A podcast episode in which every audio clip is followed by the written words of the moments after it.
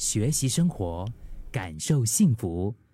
克敏的十一点这一刻，你喜欢旅行吗？呃，最近这一年里面哈，好多的朋友都。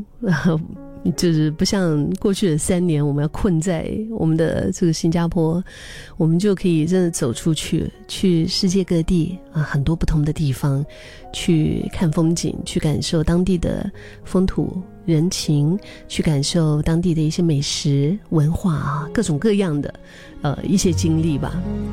就是可能在年尾的时候，出国的人会更多，会吗？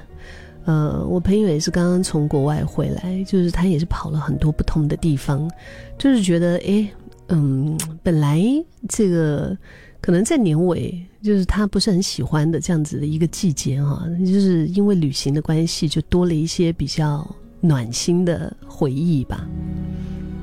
嗯，然后我们暌违一年哈，我们就是再想一想，哎，明年是不是又要再开始展开一些新的旅程？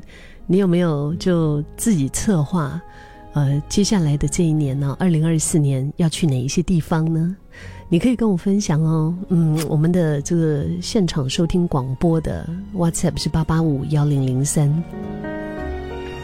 之前就是听到有朋友分享到说，以前呃出国的话，他们都会有巴迪嘛，他们都会有就是另一位旅伴哈，列出一些比如说要去的行程之后啊。呃，其余的美食啊、购物啊，这些都是就是期待当天的巧遇。我觉得这样子挺好的。昨天在跟同事聊天的时候，同事也是跟我提到这个。就后来他这次上一次出行，他又碰到了一个更随性的朋友哈，然后他自己就是负责担当起那个规划行程的一个角色。然后他开始哇找机票啊，找这个 hotel 啊，这些比价，比这个价钱哈。然后又看了各大各大平台的一些，比如说就是那种让呃这这个出去背包旅行或者自助游的朋友可以有一些什么行程攻略等等。那就是为了让这一趟向往已久的旅行，对他来说心里面可能就是要他想要设计，他想要把它计划的。perfect，要那种就是趋近于完美啊，但是又过于担心，哎呀，会不会这个没有选择好？会不会这个哎呀，其实还有更好的这个酒店的选择，或者是错过了某一些资讯，就是让他在工作之余压力很大，倍感压力就对了。然后后来他就发现，其实以前他旅行没有这么。就是没有这么，我可以用机车来形容吗？但是现在就是觉得啊，为什么他要去设计到这样子？就是以前他也可以随心所欲啊。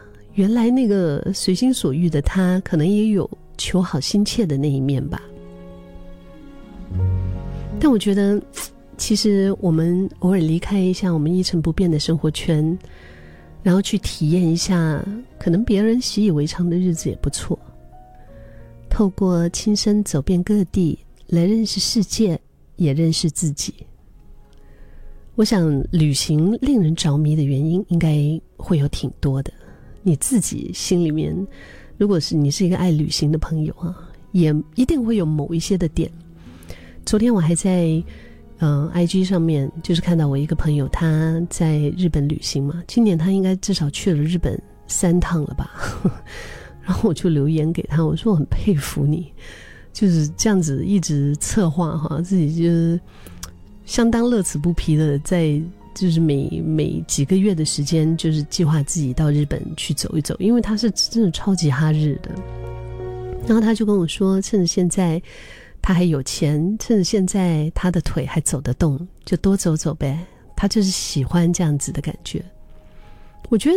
努力的意义也是这样，就是让我们在以后的日子，我们再回头看，或者是我们放眼望去啊，都是我们自己喜欢的人和事。